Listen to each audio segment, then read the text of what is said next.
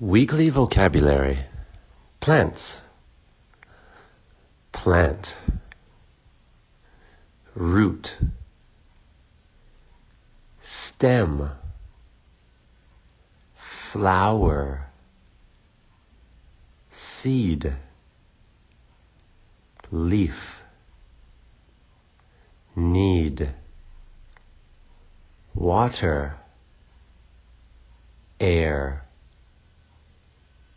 grow. Conversation practice. Can you name the parts of a plant? Root, stem, leaves. Can you name one plant that is used for food? Carrots. What do plants need to grow? Water, air,